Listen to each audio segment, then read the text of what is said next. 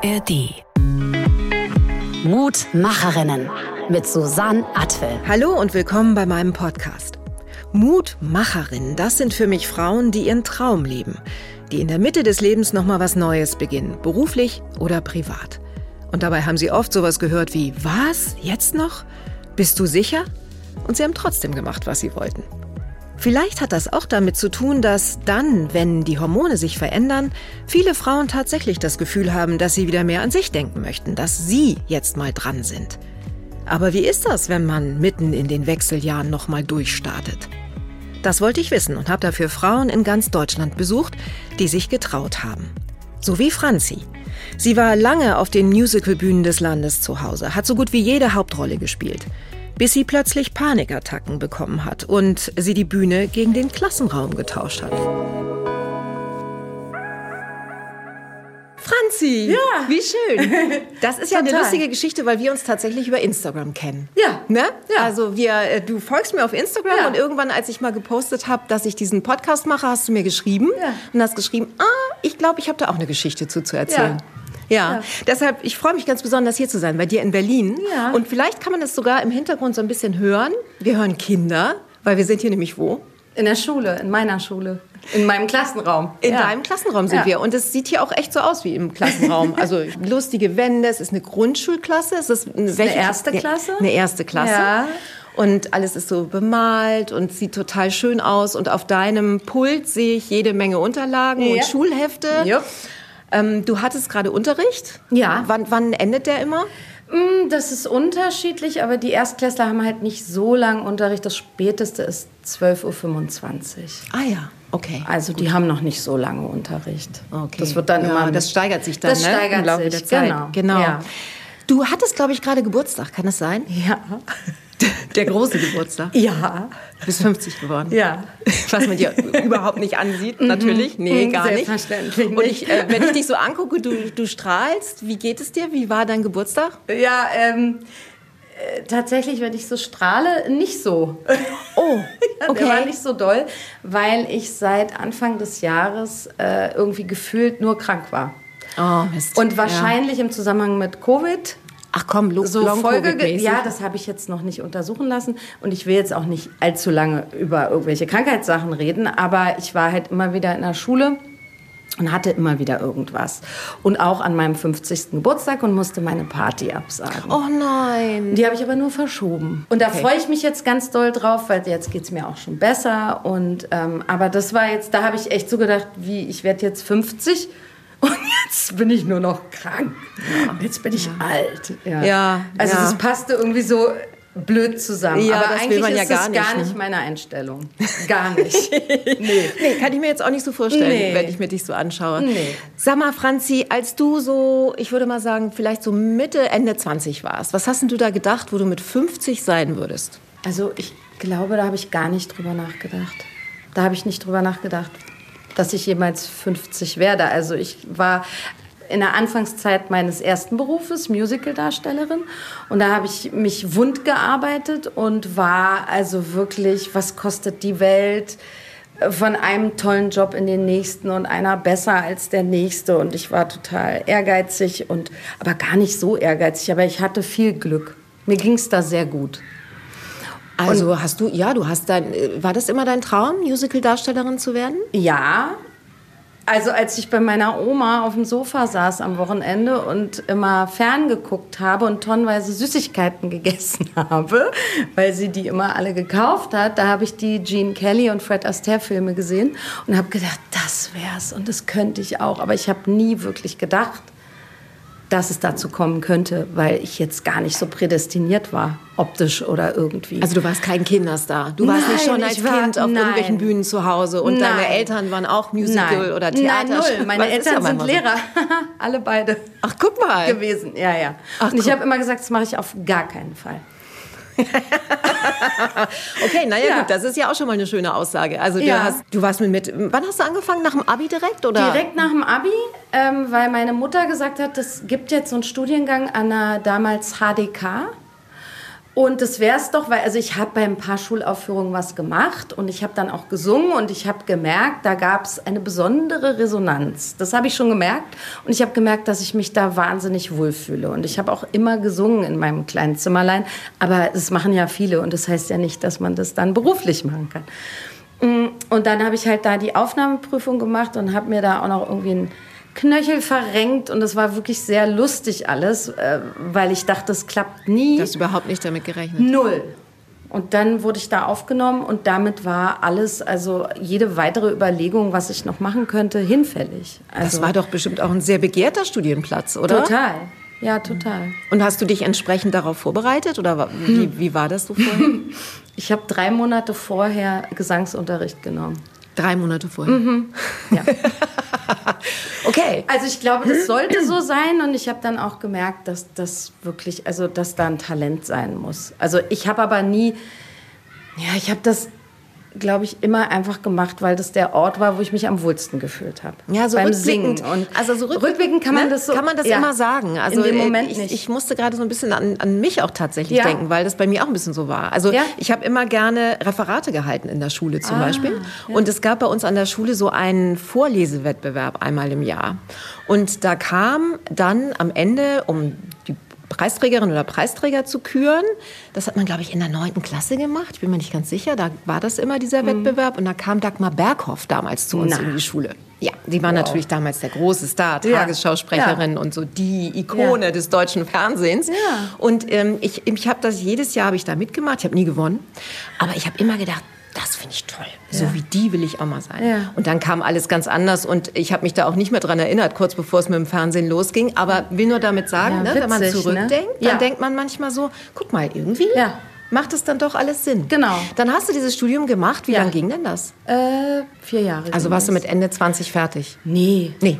18, ich war mit 23 Ach so. Ach, Entschuldige, natürlich, du hast ich war mit 23 fertig. Und ich habe auch schon ja. im Studium angefangen, äh, Engagements anzunehmen, aber dann halt immer nur in den Ferien, also in den Semesterferien und bin dann auch sofort äh, ins Engagement ins Theater des Westens gegangen. Da war Helmut Baumann noch damals. Alle, die so 30 sind, werden das wahrscheinlich nicht mehr wissen, aber alle davor und alle Berliner wissen, was der äh, für das Theater des Westens bedeutet hat. Der war der Intendant was hat viele Jahre. bedeutet? Das war eine Ikone? Ja, Was total. Also der, der kam vom Tanz und hatte dann festes Ensemble, Tänzer, Chor und seine Solisten und das war legendär in Berlin. Und da habe ich angefangen zu arbeiten. Wow. Und das war wirklich toll. Toll. Das war ja sicherlich auch nicht so einfach, dann ein Engagement zu bekommen. Also und dann an so einem nee. renommierten Theater. Nee. Da gab es dann auch ein Vorsingen, Ja, immer. Also ja, immer, eben. für ja, alle ja. Jobs. Was hast du da so für Rollen gespielt? Mm, ja, da gab es immer Eigenproduktionen des Hauses und Produktionen, die es halt schon gibt, die sie interpretiert haben. Und da habe ich einige Eigenproduktionen mitgemacht und hatte dann aber gleich, also ich habe Cyrano de Bergerac damals, so eine dänische Version, eine ganz witzige, verrückte äh, gemacht. Da war ich im Ensemble und aber dann schon ab der nächsten Produktion, also ich war da vier Jahre und habe vier Produktionen dort gemacht äh, hatte ich schon irgendwie dann ein Cover, so nennt man das im Musical, also die, für eine Hauptrolle. Die, die dann einspringen oder einmal die Woche spielen, also die hinter der Erstbesetzung stehen, falls die krank ist oder irgendwas passiert. Mhm. Und das war für einen Berufsanfänger natürlich Perfekt. mega toll. Mhm. Ja. Mhm. Und da habe ich mich schon so hochgearbeitet und dann ging es halt weiter durch Deutschland durch und ja. Weißt du noch, was die erste große Rolle war, die du als Solistin in der Hauptrolle äh, quasi hattest? Ja, das war an der Neuköllner Oper. Das ist ein Kulthaus hier in Berlin. Und das war Messeschlager Gisela, eine Ostoperette. Und da war ich Margarita Kulicke, eine Sekretärin, die lauter, laute, tolle Lieder hatte. Genau. Und das am TDW natürlich, am Theater des Westens. Und dann war meine erste große Rolle, glaube ich, die Elisabeth in Sissi. Sissi. In Essen im Kolosseum Theater. Und Sally Bowles habe ich gespielt. Und äh, Magda in Tanz der Vampire. Und da hat der Polanski mich ausgesucht. Also deswegen habe ich es gemacht. Ich war nämlich nicht so ein Fan von dem Stück.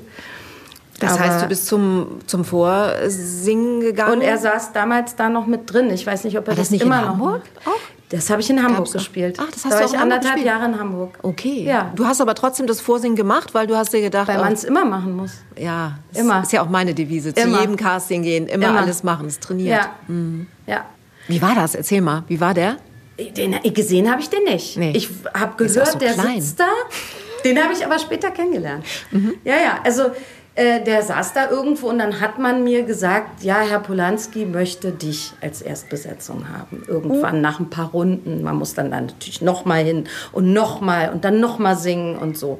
Und, und dann haben sie mir das so übermittelt. Er persönlich hat mir das nicht gesagt, aber er kam dann irgendwann im Laufe des Jahres. Da war, glaube ich, irgendeine Jubiläumsvorstellung und da haben wir dann mit ihm ein Foto gemacht und, und er hat sich mit ein paar Leuten unterhalten. Krass. Und wie lange Ja. hast du das dann gespielt? Wie lange war das? Ich glaube anderthalb Jahre. Hm, Ganz schön lang. Und du sagtest es eben schon, und du warst dafür in Hamburg. Ja. Das heißt, in deinem vorherigen Beruf Ja, muss man unglaublich flexibel sein, oder? ja. ja. Also beständig von einem Engagement zum anderen. das fand ich ganz toll. Also jetzt kann ich es mir überhaupt nicht mehr vorstellen, aber ich fand das richtig super toll. Wo warst du überall? Ich war in Hamburg, in Essen, also so fest lang. Ne? Das sind diese großen Stücke. Also in Essen für Elisabeth war ich anderthalb Jahre. Da habe ich dann auch bin ich da hingezogen. In Hamburg und dann immer so für Gastspiele. Ich war in Bielefeld, da habe ich Kabarett gespielt, also Sally Bowles eben. Gott, ich habe schon ganz viel vergessen. In Bonn, Les Miserables an der Oper in Bonn, das war eine Wahnsinnszeit. Das war so schön. Also es klingt jetzt so blöd, aber früher hat man noch richtig viel Geld verdient als, als Musical-Darsteller. Das hat sich ziemlich verändert. Ja, und das war toll. Und es ist ja auch, also das ist ja definitiv ein Beruf, den man richtig lieben muss. Ja, ich weil die auch. Konkurrenz ist unheimlich Ja. groß. Ähm, Ja. Es gibt nicht so viele Rollen, es Ja. gibt nicht so viele Möglichkeiten, diesen Ja. Job auszuüben. Ja. Warst du immer in, in Engagements oder hast Ja. du auch mal Zeiten gehabt, wo du Also dazwischen gab es immer mal Leerlauf. Aber ich kannte das, also ich bin dann auf ein paar Auditions, sagt man halt, vorsingen gegangen. Äh, also ich kannte das nicht, dass ich nicht nach zwei Vorsingen oder so den nächsten Job in der Tasche hatte, wenn nicht zwei parallele Angebote. Also es lief richtig, richtig gut. Wir reden jetzt von welchem Alter? Von wann Bis wann? ich 30 war. Und was dann passiert? Dann habe ich meinen Mann kennengelernt in Hamburg. Und der hatte sich für eine Stelle in Berlin beworben und ich hatte auch schon wieder eine Wohnung in Berlin, weil das Engagement endete, nämlich Tanz der Vampire. Man, man kann das ja hören, ne? aber du bist gebürtige Berlinerin, Ja. ne? Ja. Ja, eine der wenigen. es gibt nicht mehr so viele Nee, hier. Nee. Und ähm, dann habe ich den da kennengelernt und hatte ein Angebot für We Will Rock You. Und da habe ich dann abgelehnt, weil ich wusste, wenn ich das jetzt mache, dann kann ich ihn nicht richtig kennenlernen.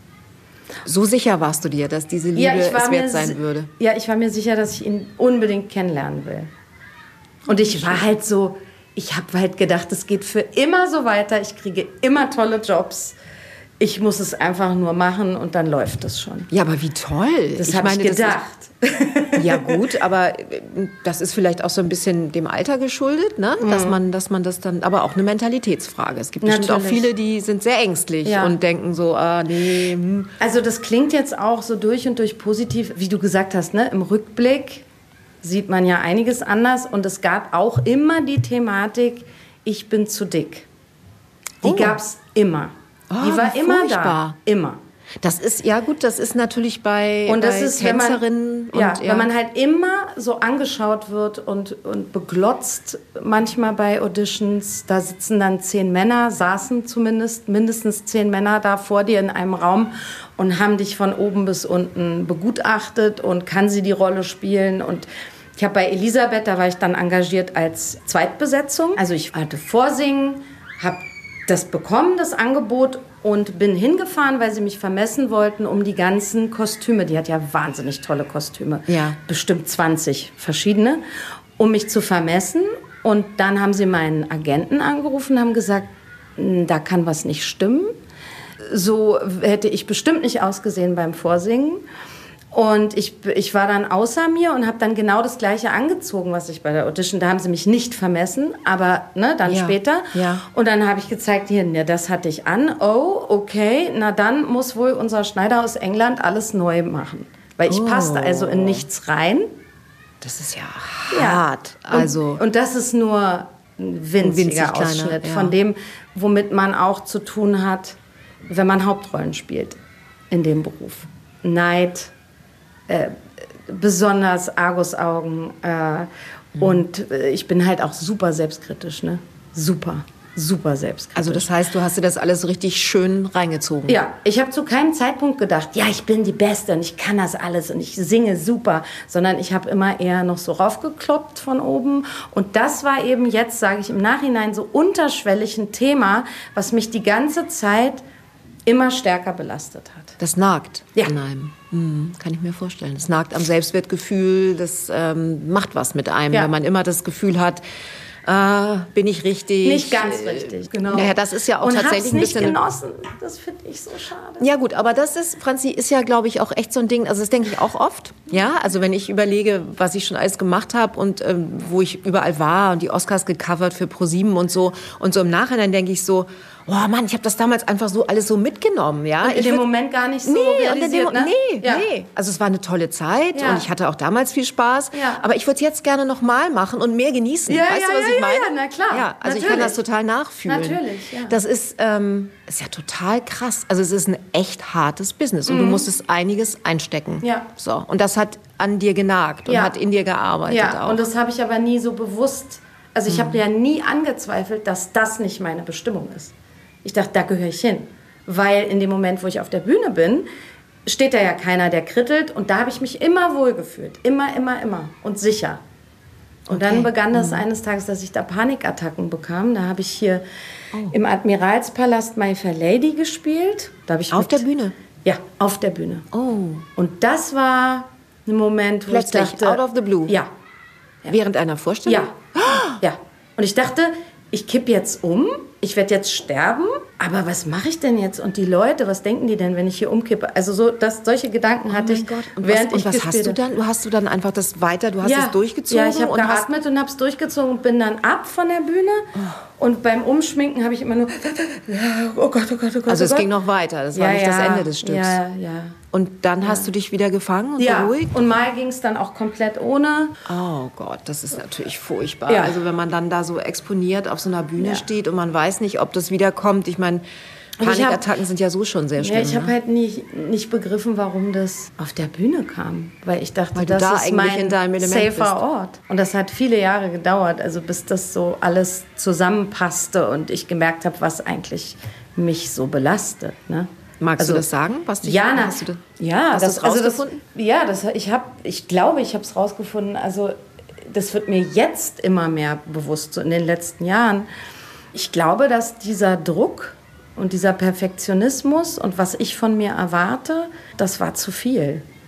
Und ich musste mal was machen, was nicht davon lebt, wie ich aussehe. Und das ist halt jetzt so toll an diesem Beruf. Ah, jetzt werde ich auch Lehrerin. Ich weiß, also es, ist, Ich es hat ja auch ganz viele, also es ist Ja. wirklich, Definitiv. Also da, da will ich- ich gar nicht, das will ich dir gar nicht absprechen. Aber ich habe eben, äh, ich habe mich gerade sehr verbunden gefühlt. Ja. Ja, ich habe das gerade, I feel you. ähm, lass uns darüber sprechen. Du hast dann aufgehört. Du hast gesagt, als du deinen Mann kenn kennenlerntest, hast du eine Rolle abgelehnt und Ja, hast dich aber dann ich hab erstmal nicht aufgehört. Nee, du hast nur dieses eine Engagement genau, das abgelehnt. habe ich nicht gemacht und dann habe ich aber äh, Anything Goes in Nordhausen gespielt, ein Stück mit der Musik von Cole Porter, ein ganz beliebtes altes Stück, das war ganz toll und habe immer noch so ein paar, ein paar Sachen angenommen und habe dann mein ja genau mein Mann hatte ich kennengelernt und dann bin ich ja schon nach anderthalb Jahren schwanger geworden und habe meine Tochter im Bauch gehabt und damit konnte ich nicht auf die Bühne. Und dann kam meine Tochter und dann hat sich für mich alles verändert. Also ich habe viele Kolleginnen, die mit Kindermädchen ganz viel gearbeitet haben, auch am Theater, die dann da ein Zimmer hatten und dann lag das Baby da im Bett. Und das ist auch alles voll okay, aber ich konnte mir das nicht vorstellen. Ich wollte zu Hause sein und ich wollte voll da sein und ich konnte mich nicht aufteilen. Hast du vorher dir Gedanken darüber gemacht? Hattest du das vorher irgendwie dir... Nee. Also es gibt ja viele Frauen, die, Ja. die bevor sie schwanger werden oder wenn sie Ja. schwanger sind, sagen, okay, ich mache das dann so und so und so. Wo ich dann auch immer sage, warte doch erstmal, bis Klappt das Kind nicht. da ist. Ja, weil, man, weil man einfach nicht weiß, wie es wird. Ne? Ja. Man weiß weder, was für ein Kind man kriegt, noch weiß man, wie man selber ist. Ne? Ja, ich glaube, das war mir nicht so klar. Mhm. Und ich hatte aber auch keinen bestimmten Plan, aber ich dachte, ich hatte es bei Kolleginnen gesehen, dann dachte ich, gut, ja, dann, dann, dann Mach ich nehme ich auch die so. mit Ja. und das wird schon gehen. Was, was ich halt überhaupt nicht einschätzen konnte, war, wie ich mich dabei fühle. Und dass ich mich gar nicht so fühle, als würde ich das wollen. Du wolltest nicht weg von deinem... Wie heißt Nee. deine Tochter? Lilly. Lilly. Hm, Von der wollte Du ich wolltest nicht nicht weg. weg von der Lilly. Nee, kann ich total verstehen. Kann ich total verstehen, gerade beim ersten Kind. Und Nee. was hast du dann gemacht? Dann hast du eine Babypause gemacht. Na, dann habe ich angefangen, also ich habe immer mal Jobs gemacht. Und ich hatte ja auch ganz früher, als ich anfing mit dem Musicalstudium, also als ich Anfang 20 war, eine Band, sehr erfolgreiche Band. Ich habe auch immer so Studiosachen gemacht als Sängerin und Bands auch immer gehabt, verschiedene. Und das war auch eine große Leidenschaft.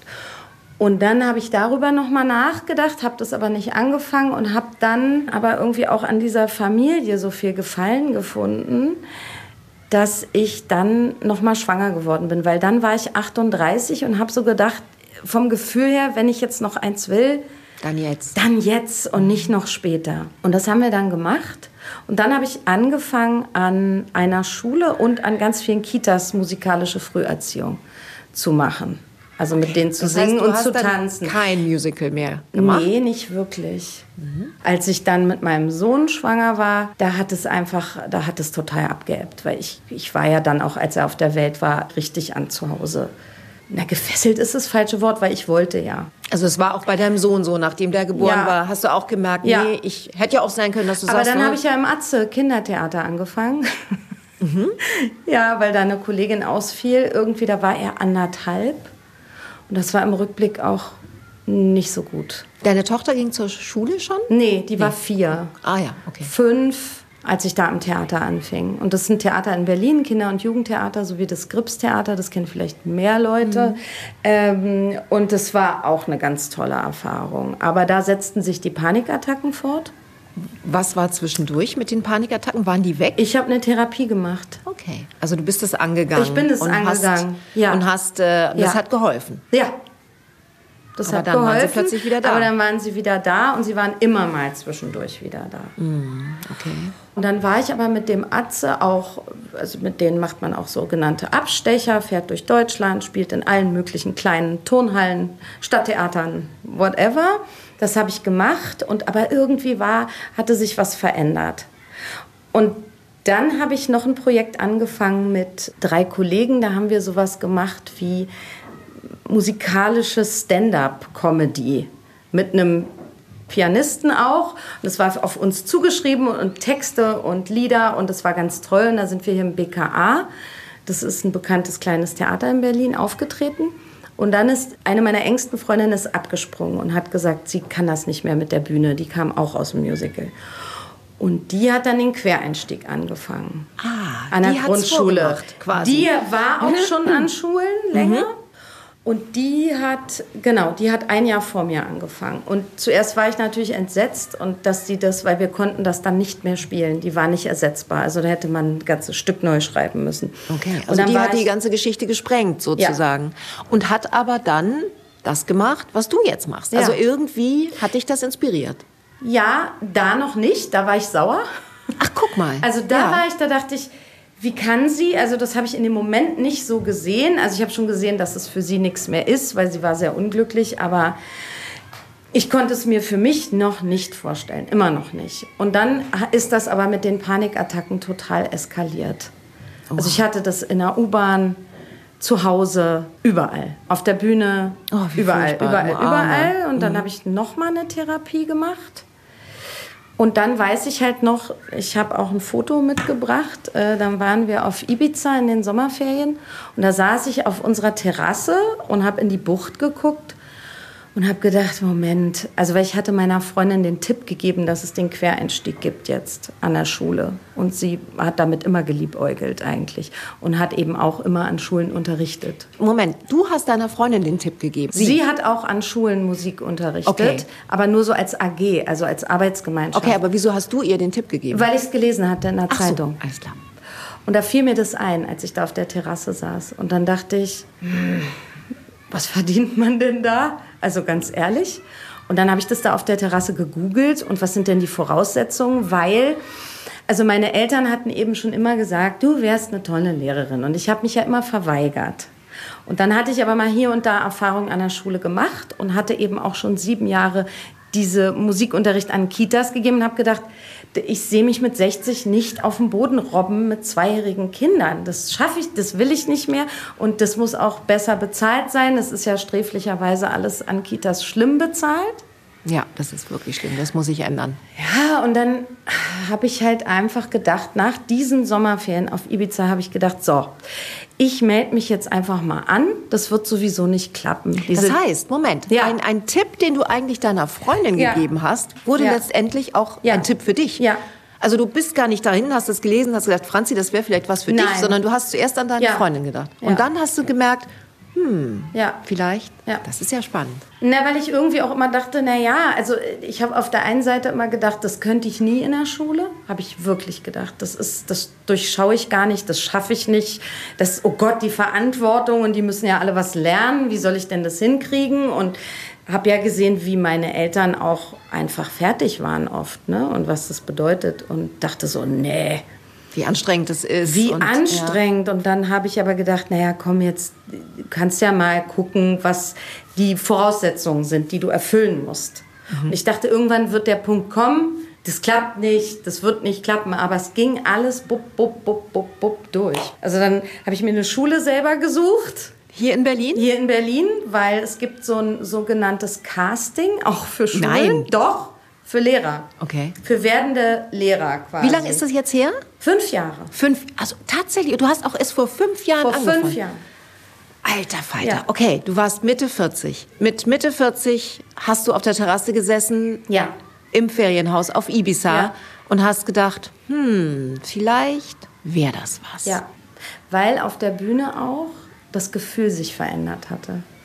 Ich war da nicht mehr so zu Hause. Ah, ich habe mich okay. so von außen mir so zugeguckt. Und es war nicht mehr so, dass ich da stand und gesungen habe und gespielt habe und gebrannt habe und alles war super, sondern es war so ein unsicherer Ort auch geworden. Was glaubst du, woran das lag? An den Panikattacken. An den Panikattacken. Glaube Weil du nicht, hast du hast das Gefühl gehabt, ich weiß nicht, ob da jetzt eine kommt und ja. ich, du warst nicht mehr dieselbe. Ich war nicht mehr dieselbe. Franzi. Ja. Und, und dann, dann, hieß es Abschied nehmen von einer ganz großen, wichtigen Lebensphase hab ich und aber, einem Traum. Ja, habe ich da nicht realisiert. Dadurch, dass ich da so reinmarschiert bin, genauso wie ich eigentlich, wenn ich jetzt so darüber nachdenke, genauso wie ich in, ins Musical reinmarschiert bin, nämlich, na mal gucken, wie weit es geht. Ja. Und so war es wieder so. Also es war ja eigentlich wieder so. Und dann hat sich halt hier mein jetziger Schulleiter äh, sofort gemeldet und dann bin ich halt hier rein und dachte, wenn ich in das Schulgebäude gehe und keinen Knoten im Bauch kriege, dann könnte es was sein. Und das hat, war hier gleich so. Ich habe mich hier wohl gefühlt. Abgefahren. Ja. Und es ist ein ganz neuer Beruf. Okay, Ja. du hattest ein bisschen Kontakt durch dein Elternhaus und weil du natürlich irgendwann noch mal selber zur Schule gegangen bist, Ja. aber du hast ja einen ganz anderen Hintergrund. Und, Ja. ähm, und bist hier reingekommen, war kein Knoten im Bauch, hast dich irgendwie wohlgefühlt. Ja. Und dann? Dann Na wird man gleich auf Kinder losgelassen?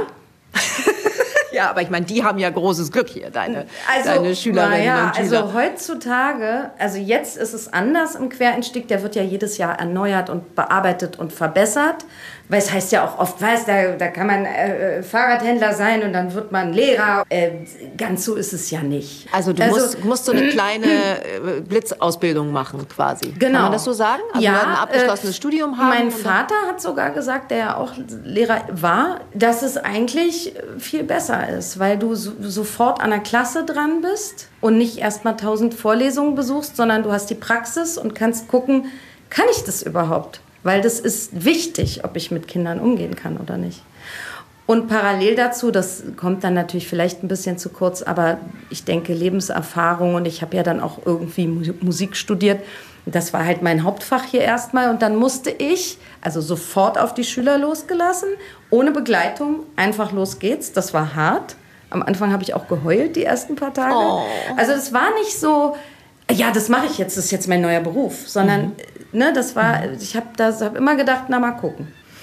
Und dann hast du einmal die Woche, hatte ich im ersten Jahr einen Deutschstudientag. Dann hast du Linguistik, Literaturwissenschaften und Didaktik und so. Also, ne? Und du schreibst du Klausuren. Und dann das nächste Jahr, mein Jakobsweg, mein persönlicher, war Mathe. Oh, oh Gott. Weil das kann ich gar nicht. Nee, das kann ich auch Und ich habe gedacht, okay, das ist der Zeitpunkt. Sag Tschüss, jetzt. Franzi. War schön gewesen. Jetzt hast du gerade gemerkt, dass dir das total Spaß macht an der Schule. Aber das, wie soll ich das schaffen? Und das war, also das Jahr ist gelöscht aus meinem Bewusstsein. Wirklich. Du hast dich dadurch gehangelt. Es war irgendwie. unfassbar. Also das ist auch so alt und verknöchert und das ist Mathematik jenseits von irgendetwas, was man jemals brauchen könnte. Noch nicht mal an der Oberschule. Also es ist wirklich jenseits. Und ich sehe den Sinn nicht, aber wir mussten da durch. Und du hast es Müssen da- geschafft. ja. Du hast es Das ist geschafft. erstaunlich. Und was war mit deinen Panikattacken? Waren die dann weg? Die verließen mich so langsam. Ja, die wurden besser. Du warst da Mitte 40. Wir sprechen von Ja. einer Zeit, die ist noch nicht so lange her. Nee. Was hat denn dein Mann gesagt? Hat er dich immer unterstützt? Immer unterstützt. Ah, toller also der Mann. war zwar total erstaunt, weil der wusste ja, die Bühne ist ihr Zuhause, was ist denn jetzt los? Also er hat immer gesagt, er glaubt, dass ich das gut kann, aber okay, und dann hat er das ja gesehen, dann hat er es voll unterstützt. Anders wäre es ja auch gar nicht gegangen, weil dann kam ja Corona Ach ja, stimmt, das kam ja dann auch noch. und dann mit zwei Kindern zu Hause im Homeschooling und selber studieren im Ho also ne, als Heimstudium. Wir waren ja dann auch kaum am Standort. Zum Glück lief in der Schule dann für mich nicht so viel. Als Musiklehrerin ging das, weil Musik war nicht das erste Fach, was nötig war im Lockdown. Ne? Wow, ja. Und das war auch eine wilde Zeit. Ja. Also dieses Jahr äh, Deutsch, dann Mathe und dann geht man ins Referendariat, anderthalb Jahre. Okay, und wie lange bist du jetzt fertig? Ein Jahr. Ein Jahr. Und so lang hast du jetzt auch deine erste Klasse hier? Seit, nee, ich hatte dann sofort, ich war fertig im November, bekam im Januar eine fünfte Klasse für ein halbes Jahr bis zu den Sommerferien.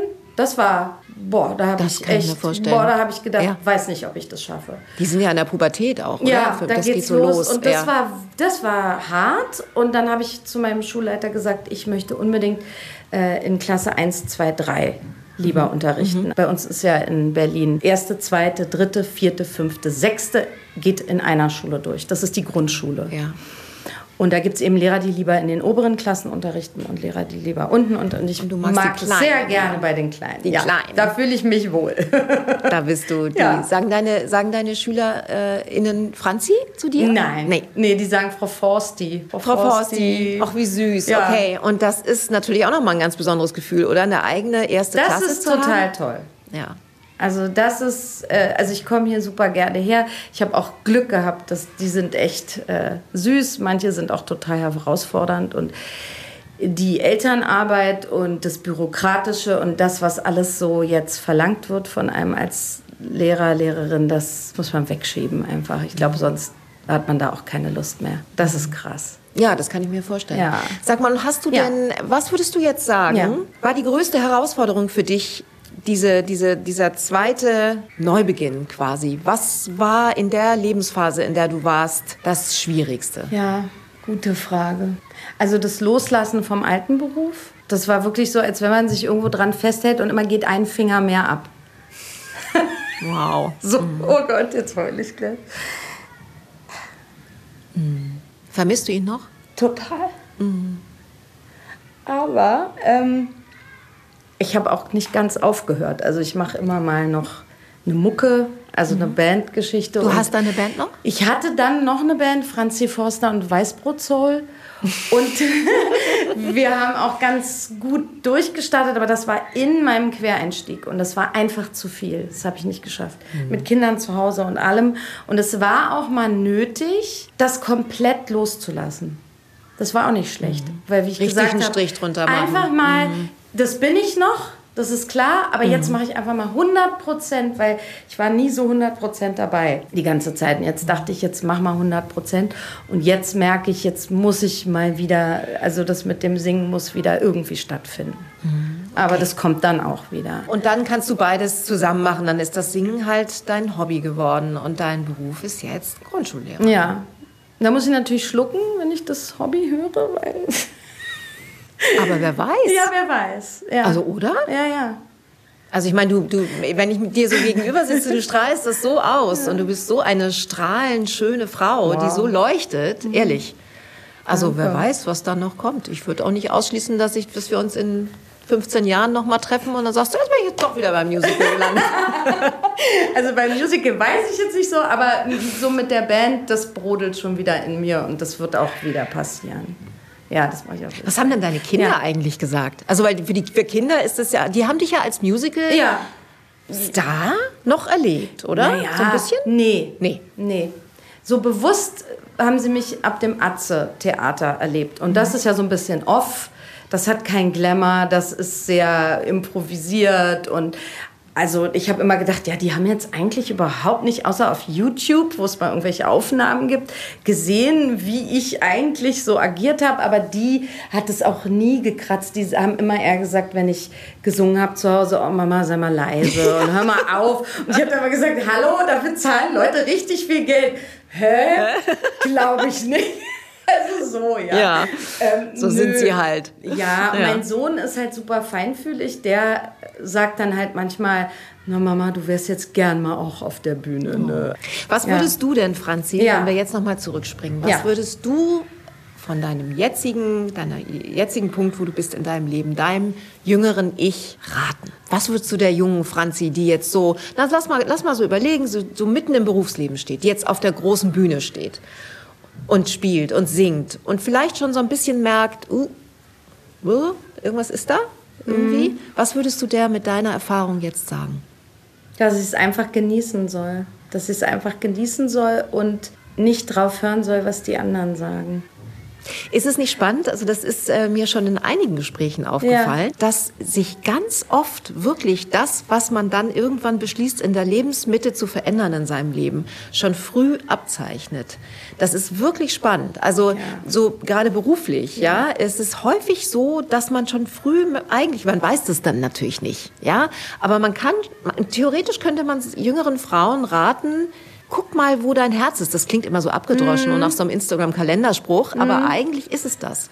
Guck mal, wo dein Herz ist. Guck mal, mach das, mach dich mal auf. Guck mal, ob da nicht vielleicht noch was anderes am Horizont ist und folge dieser Spur. Mhm. Meinst du, man kann sowas sagen? Ja, das kann man definitiv sagen. Aber ich glaube, dass es sehr individuell ist. Auf jeden Fall. Ne? Also, ja. Was ist denn die größte Herausforderung, in der Lebensmitte zu sein für dich? Gut, wir haben ja jetzt die ganzen Wechseljahre ausgespart. Die kommen ja auch noch oben drauf. Ne? Also ja. das ist ja, ich glaube, das zieht sich bei mir seit Anfang Mitte 40 mit den Beschwerden, die ich aber nicht einordnen konnte. Mhm. Und dachte, oh Gott, oh Gott, und dann hatte ich ja den Quereinstieg und gar nicht so viel Zeit, darauf einzugehen.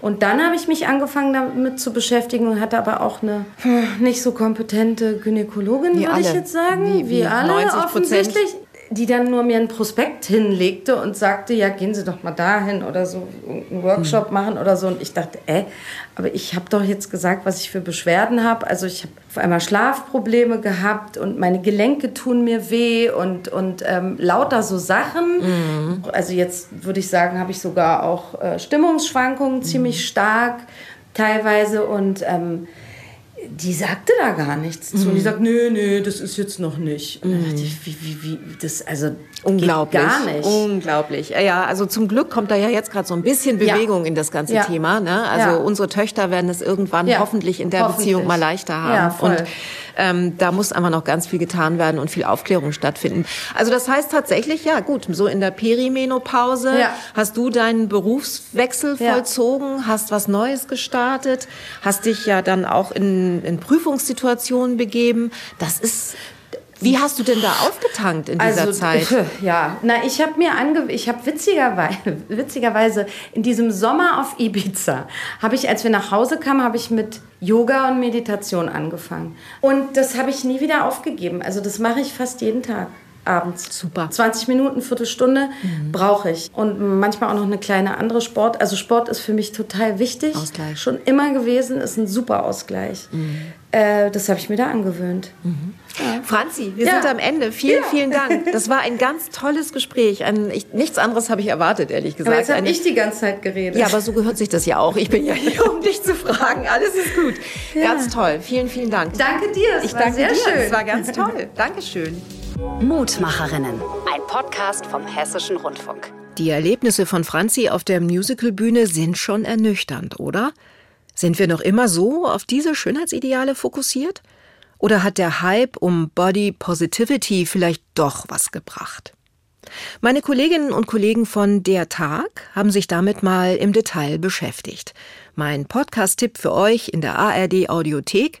Schön dick, der Hype um Body Positivity.